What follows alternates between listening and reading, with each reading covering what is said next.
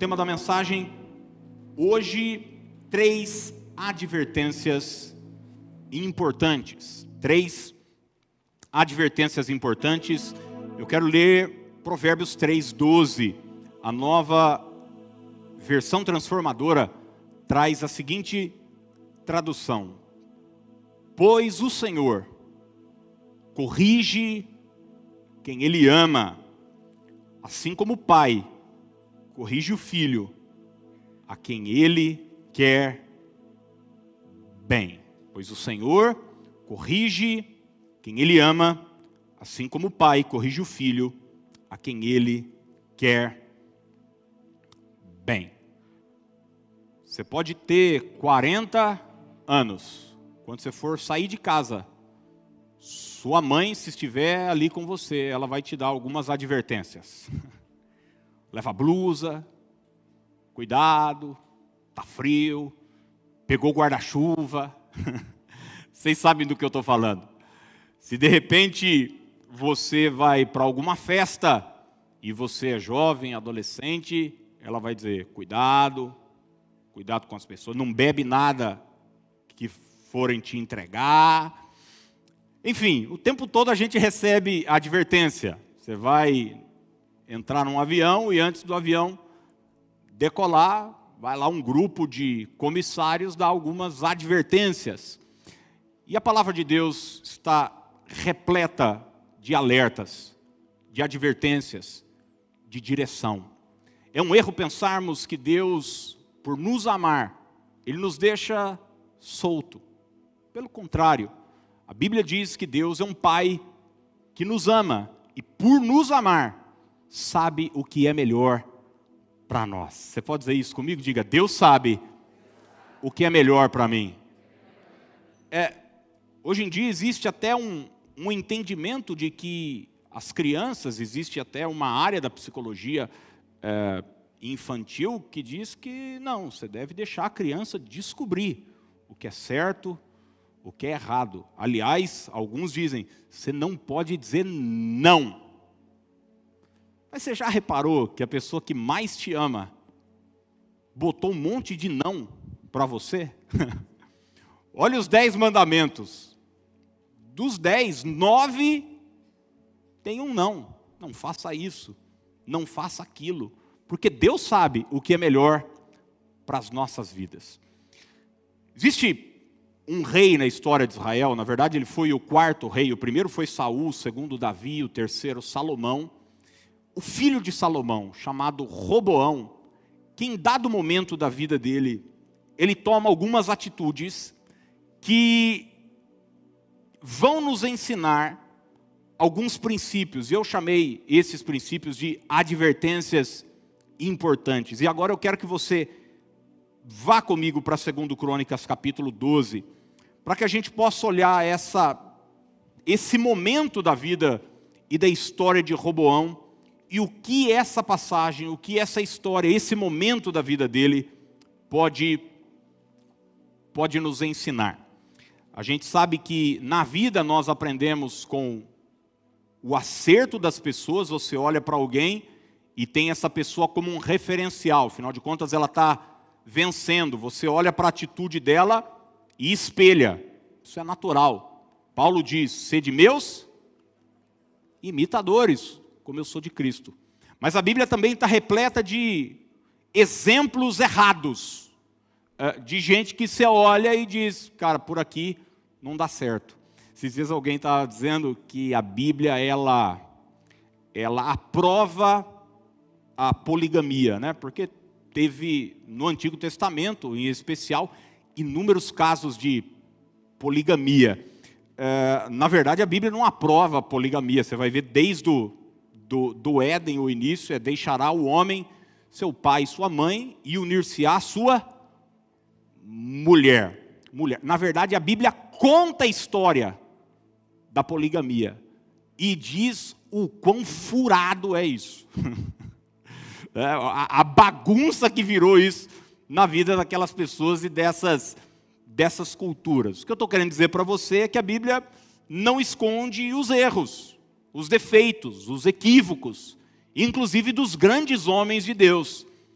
para que a gente possa olhar e dizer o seguinte: esse caminho não dá, esse caminho não é um bom caminho. E nós estamos falando aqui do neto de Davi, do filho do rei Salomão, verso 1 do capítulo 12 de 2 Crônicas, diz assim: Quando Roboão havia se fortalecido e se estabelecido firmemente, ele e todo Israel abandonaram a lei do Senhor. Olha só, sabe que uma coisa é você ter o trono, outra coisa é você se estabelecer. A Bíblia diz que após Roboão ter se fortalecido e se estabelecido, ele toma uma atitude. Ele e toda a nação, todo Israel, abandonaram a lei do Senhor. E está aqui a primeira advertência que eu quero deixar para nós pensarmos hoje de manhã. Não permita que uma bênção se transforme numa maldição. Vamos ver isso juntos? Diga: não permita que uma bênção se transforme numa maldição. Ô, gente, uma das coisas mais tristes que eu tenho visto nesses anos como pastor são pessoas transformarem algo bom, presentes de Deus, coisas que Deus deu a elas, elas pegarem essas coisas que eram bênção, que eram dádivas de Deus, e conseguirem transformar isso em algo maléfico para a vida delas, uma maldição para a vida delas. Elas trocam a presença de Deus pelo presente de Deus. Existe uma inversão de valores.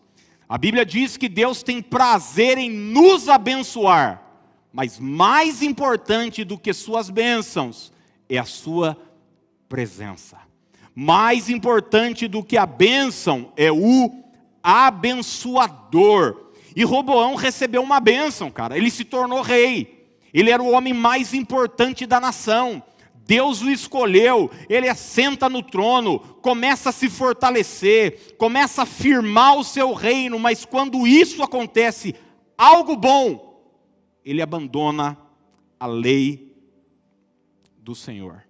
Gente, eu já vi tanta gente, tanta gente na igreja que começou a ganhar dinheiro e o dinheiro se tornou um problema para ela. É incrível quando estava na pior, às vezes precisava de ajuda, dependia às vezes de uma de uma cesta básica, de uma ajuda para compra de medicamento, um auxílio para os filhos, a pessoa estava lá firme, servindo a Deus, não negociava o culto por nada, não negociava a palavra por nada, e daí de repente Deus viu o coração daquela pessoa, e ela começou a crescer, começou a prosperar, começou a ganhar dinheiro, começou de repente a abrir um próprio negócio, ou foi promovido no trabalho, de repente arrumou um trabalho, e agora essa pessoa não tem mais tempo para nada, não tem mais tempo para Deus, não tem mais tempo para a palavra de Deus, não tem mais tempo para a casa de Deus, não tem mais tempo para servir ao Senhor, porque se perdeu com os presentes, se perdeu com as bênçãos, e aquilo que era para ser bom se transformou em algo ruim. Quantas pessoas, quantos jovens se afastaram da igreja depois de entrar para a faculdade? A faculdade que é uma benção. A pessoa tem uma oportunidade de estudar, ampliar seu conhecimento, conhecer novas pessoas, e de repente aquilo que era bom se tornou algo ruim. Eu já vi gente que se casou, e o casamento que é uma benção, se tornou mãe, e a maternidade, que é uma bênção, prosperou no ministério, e o crescimento ministerial, que é uma bênção, se tornou um tropeço na vida da pessoa. Hoje eu quero dizer para você esse alerta, cuidado, para que a bênção de Deus, e eu quero declarar e profetizar essa verdade sobre você: Deus vai te abençoar muito. Muito, muito. Você pode dizer amém por isso ou não? Deus vai te abençoar em todas as áreas da sua vida, mas jamais permita que essas bênçãos se transformem numa maldição para a sua vida. Eu me lembro uma vez eu comprei Yakut para os meus filhos. Eu lembro quando eu era criança, passava uma moça com um carrinho em casa e vendia Yakut. Alguém aqui desse tempo? Muita gente velha aqui na igreja mesmo, impressionante. Hoje eu acho que isso não existe mais mas ela passava e, ia, e era aquele esquemão. Fazia aquele furinho pequeno. Eu não sei quanto ml tem um, quantos ml tem um Yakult. Deve ser cinco. Que é muito pequeno, né, gente? É muito. E a gente bebia como? Gente, em doses homeopáticas, é assim. Devagarzinho, quase que quase que chupando, né? E não era barato, eu lembro disso, assim, eu tenho essa, essa imagem na cabeça. E eu me lembro que um dia eu comprei para os meus filhos, não são bobo nem nada, gostam de, de Yakut, e eles eram bem pequenos, eu perguntei para um deles, quando ele estava tomando, assim, falei, você gosta mais de Yakut ou do papai? E ele parou. Parou, assim, bebendo, tipo, isso aqui está melhor do que meu pai, né? Daí eu me lembro da Dani chegar para ele e dizer o seguinte: não seja tonto. Fala que é do papai, porque senão você não vai ganhar mais Yakult.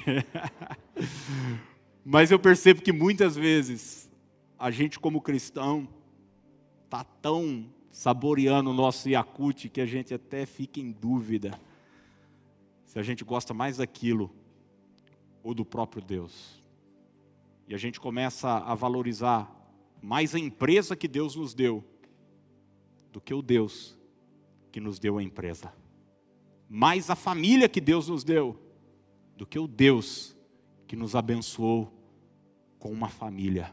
Mais os recursos que Deus nos deu. Eu já, oh, gente, e, e crente quando compra chácara? eu não tenho mais tempo para vir na igreja, eu tenho que, tenho que desfrutar da. É, é impressionante quantas pessoas, no transcorrer do caminho, transformam uma bênção numa maldição. Você vai ver que em Deuteronômio capítulo 8, Deus faz um alerta para os israelitas. Eles ainda estão no deserto, mas existe uma promessa: vocês vão entrar numa terra nova e vocês vão ser muito abençoados. A realidade hoje é a seguinte: vocês vão comer o maná diário. Eles não tinham nada, era dependência total de Deus. Mas olha o que Deus vai dizer a partir do verso 11 do capítulo 8 de Deuteronômio. Eu amo esse texto. Tenham cuidado, para que, guarde isso, gente, em meio à fartura. Vocês sabem que o povo judeu é um dos povos mais prósperos da terra, se não o mais próspero. Os judeus, eles representam meio por cento da população mundial, mas concentram boa parte da renda do mundo. Eles estão no deserto, foram escravos 430 anos, e Deus está dizendo para esse povo o seguinte: olha, tenham cuidado, para que em meio à fartura, não se esqueçam do Senhor, seu Deus e desobedeçam aos mandamentos, estatutos e decretos que hoje lhes dou. Quando ficarem satisfeitos e forem prósperos, quando tiverem construído belas casas onde morar, e quando seus rebanhos tiverem se tornado numerosos, e sua prata e seu ouro tiverem se multiplicado junto com todos os seus bens, o que é que Deus diz? Tenham o quê? Cuidado não se tornem orgulhosos, não se esqueçam do Senhor seu Deus, que os libertou da escravidão na terra do Egito. Em outras palavras, Deus está dizendo para o seu povo o seguinte: jamais se esqueça de onde eu tirei vocês. Jamais se esqueçam do começo, de onde vocês estavam. Vocês não eram ninguém viviam na base do chicote, plantavam e não colhiam, trabalhavam e não usufruíam do resultado do seu trabalho, mas tem uma coisa: eu vou prosperar vocês. Vocês vão construir belas casas, o rebanho de vocês vai se multiplicar, eu vou dar prosperidade para vocês, fartura para vocês. Mas tenham cuidado, tenham cuidado para que isso não se torne um ídolo no coração de vocês.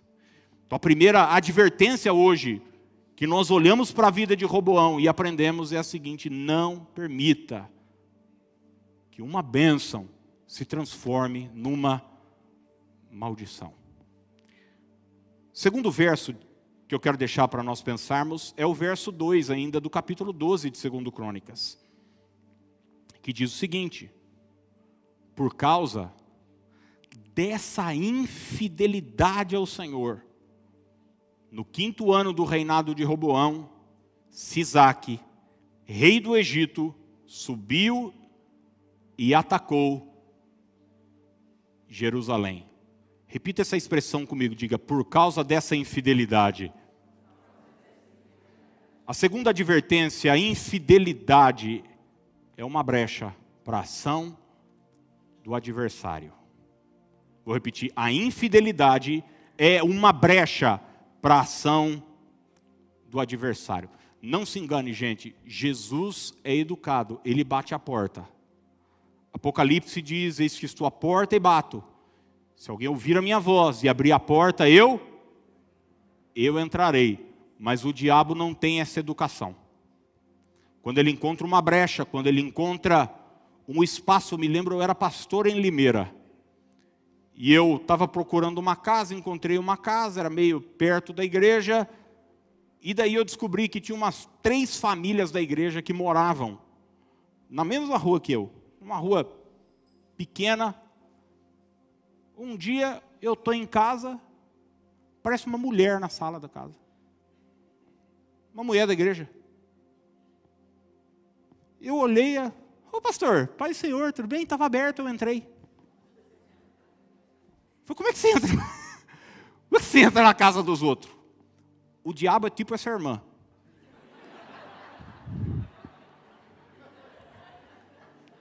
Aí eu gostava dela, é uma benção. Mas assim, o jeito de entrar na casa dos outros é assim. Tiver um pouco aberto. Tiver um pouco aberto, não precisa tocar campainha, bater na porta. É, uma brecha é um espaço e o que eu estou querendo dizer para você é que quando você é infiel, a infidelidade, ela dá a Satanás, você já deve ter ouvido essa palavra, essa expressão, legalidade. Um poder legal para agir, para atuar, para te atacar. A Bíblia diz que por conta da infidelidade, o rei do Egito, atacou Jerusalém. O nosso Deus é fiel, amém ou não, gente? A pergunta é a seguinte: e nós temos sido fiéis a Ele? Porque você sabe que num casamento, numa relação, quando os noivos trocam as alianças, não é só um que se compromete, são os dois que se comprometem. E Jesus compara o Apocalipse em especial do relacionamento de Jesus com a igreja, do noivo para com a noiva. E qualquer relação é fundamentada em fidelidade. Quando não existe fidelidade, a relação está prejudicada. Ela se torna vulnerável para uma ação externa. E eu quero que você pense e entenda isso de forma espiritual, quando não somos fiéis ao Senhor, quando cometemos o que a Bíblia vai deixar claro em Oséias, por exemplo, como adultério espiritual, nós estamos abrindo uma brecha para o inimigo. E sabe o que é adultério espiritual? É você servir a Deus e a outros deuses também.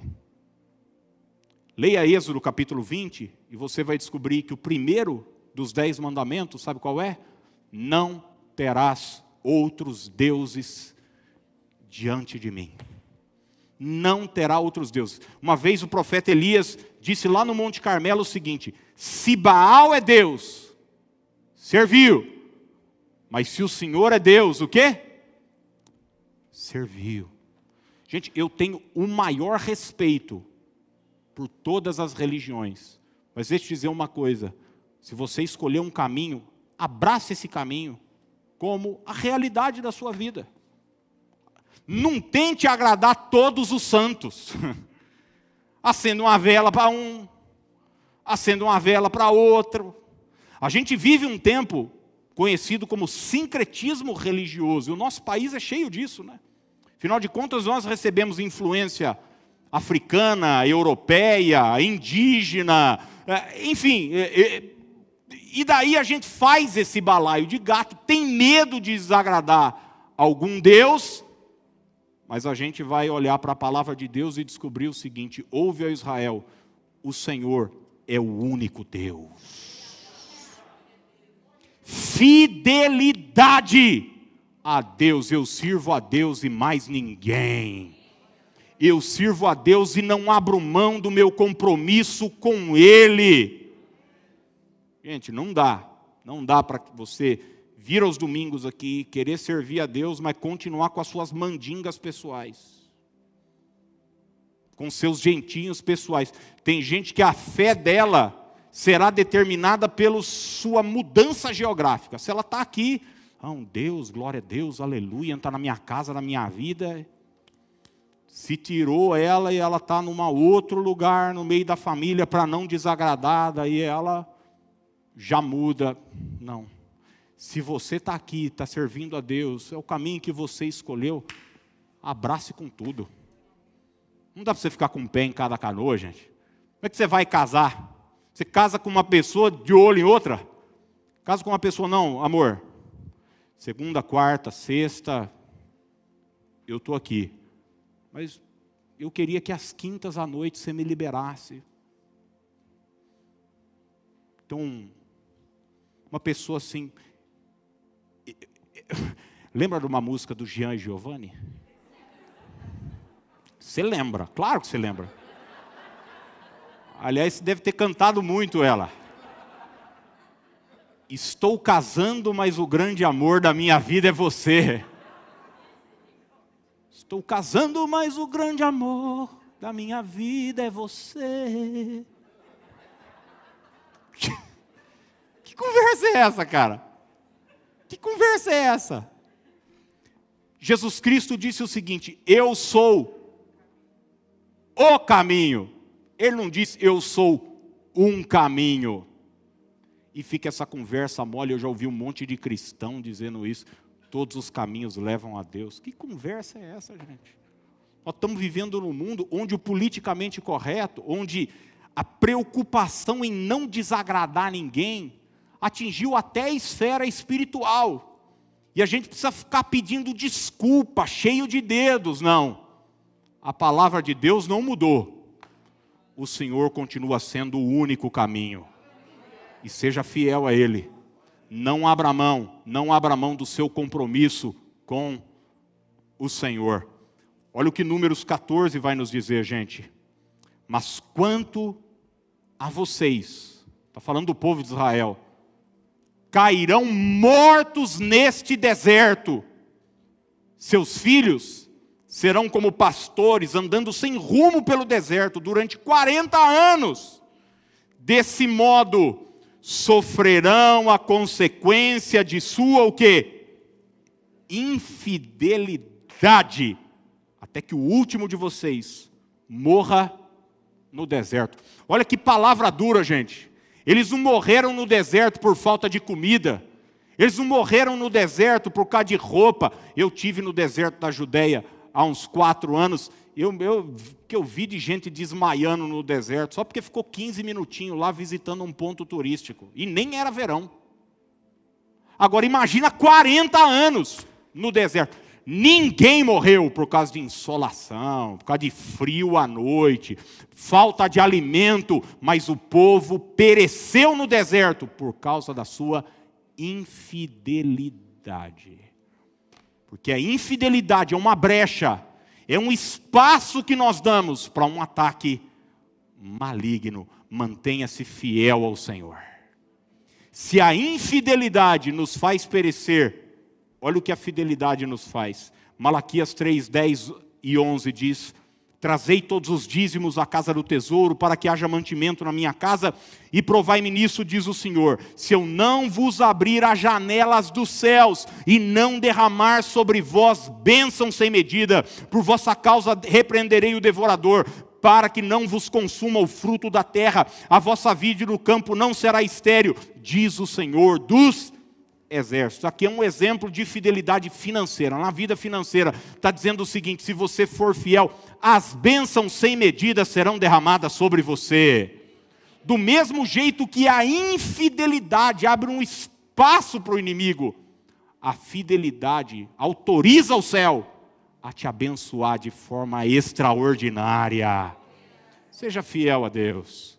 Seja fiel a Deus. Seja fiel. Ô, gente, não tem nada pior do que gente. Não sei se você já se relacionou com gente assim. É, é infiel, mas tem uma outra palavra. Sabe, gente com duas conversas? Na sua frente é de um jeito, atrás de você é outra. Fala uma coisa para você, mas depois fala outra. Não haja assim com Deus. Seja fiel ao Senhor. Que as palavras dos seus lábios e o meditar do seu coração agradem ao Senhor que tudo aquilo que você ora, canta e recebe aqui aos domingos, seja verdade segunda, terça, quarta, quinta, sexta e sábado na sua vida também, no nome de Jesus. Terceiro e último tópico que eu quero deixar para você, segundo Crônicas 12, 6 e 7 diz: Então, os líderes de Israel e o rei se humilharam e disseram: O Senhor é justo quando o Senhor viu que eles se humilharam, deu a Semaías esta mensagem: Visto que se humilharam, não os destruirei completamente, mas logo lhes darei algum alívio. Não usarei Sisaque para derramar minha ira sobre Jerusalém. A terceira verdade que eu quero deixar para você hoje, a terceira advertência, a humilhação é o retorno para a estrada da vitória. Vamos repetir juntos? Diga: humilhação é o retorno para a estrada da vitória. Muita gente que está perdida, perdida na infidelidade, perdida na inversão de valores, transformando bênção em maldição, quando ouvem uma palavra como essa, talvez a primeira reação natural que ela dê é uma justificativa ou uma desculpa. Poxa, eu estou agindo assim por causa disso.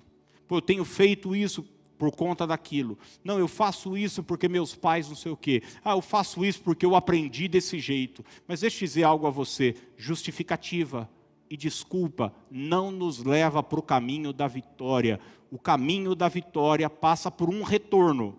Você já pegou a estrada aí, você já viu, né? Sempre tem um retorno. E esse retorno chama-se humilhação. Humilhação. Em algum momento, a gente começou a achar que se humilhar era sinônimo de fraqueza. Hoje, nós vivemos numa sociedade assim, onde humilhação é visto como algo maléfico, e o orgulho, a soberba é algo benéfico, não no reino espiritual, não no reino de Deus. Olha o que Tiago 4,10 vai nos dizer: humilhai-vos na presença do Senhor, e Ele vos exaltará. Sabe o que é humilhação? É você dizer o seguinte: Deus está certo e eu estou errado. É simples. É você dizer o seguinte: Deus está com a razão, a palavra de Deus está com a razão, e eu estou equivocado, e eu estou errado. Mas enquanto tentamos lutar contra a palavra de Deus, resistir à palavra de Deus, nós seguimos perecendo.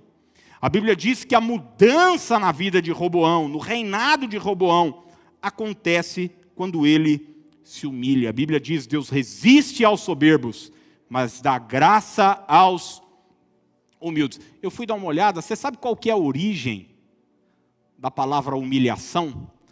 A palavra humilhação vem de humus. Você já deve ter ouvido essa expressão é, em agricultura, porque humilhar vem da mesma ideia de terra, de solo, de chão. E a pergunta que eu faço para você é o seguinte: da onde nós viemos? Do pó da terra. Então, humilhação é você ser quem você de fato é. Você é pó. Sem Deus, não somos nada. É você reconhecer sua completa e total dependência do Senhor. Quando nós reconhecemos isso, nós estamos no caminho da vitória. Segundo Crônicas 7,14, um texto lindo. Se o meu povo, que se chama pelo meu nome, se humilhar e orar, e me buscar, e se converter dos seus maus caminhos, então eu ouvirei dos céus, perdoarei os seus pecados e sararei a sua terra. Eu termino dizendo, gente, que os nossos maiores adversários não estão fora de nós. Eu digo sempre isso. Os nossos maiores inimigos estão dentro de nós, em especial no nosso coração. Essa constante luta nossa de querer inverter os valores e transformar bênção em maldição. Nosso maior adversário estão aqui nas quebras de aliança que muitas vezes nós fazemos com Deus, nos tornando infiéis a Ele isso vai abrir uma brecha, um espaço para uma ação do adversário na nossa vida, mas que hoje a gente possa deixar de lado a soberba, o orgulho, a ideia de que a gente está com a razão e a gente possa ir para o pó, reconhecendo: Deus está certo, Deus está certo e eu estou errado. Como eu disse no início e li, o Senhor corrige o filho que ele ama, o filho que ele ama. E se Deus hoje tem trazido a nós uma palavra de repreensão, de correção, de instrução, é porque o Senhor nos ama. Eu já precisei sentar com os meus filhos por diversas vezes, e eles chorando na minha frente, eu dizer o seguinte: você sabe que eu estou falando isso para você porque eu te porque eu te amo. Por eu te amar, existem algumas coisas que você precisa prestar atenção e você não pode fazer. E você não deve fazer. Que a gente possa abraçar essa palavra e torná-la real na nossa vida. O texto que começa de uma forma tão linda, né, gente? Dizendo que o reino foi estabelecido, que o cara foi fortalecido, de repente esse cara está sendo atacado pelo adversário. Não permita que isso aconteça com a sua vida. Como eu disse, Deus tem prazer, e eu declaro e profetizo: Ele vai te abençoar e muito. E muito. Nenhuma área da sua vida deixará de ser abençoada por Deus. Mas não se perca com essas bênçãos, no nome de Jesus. Amém?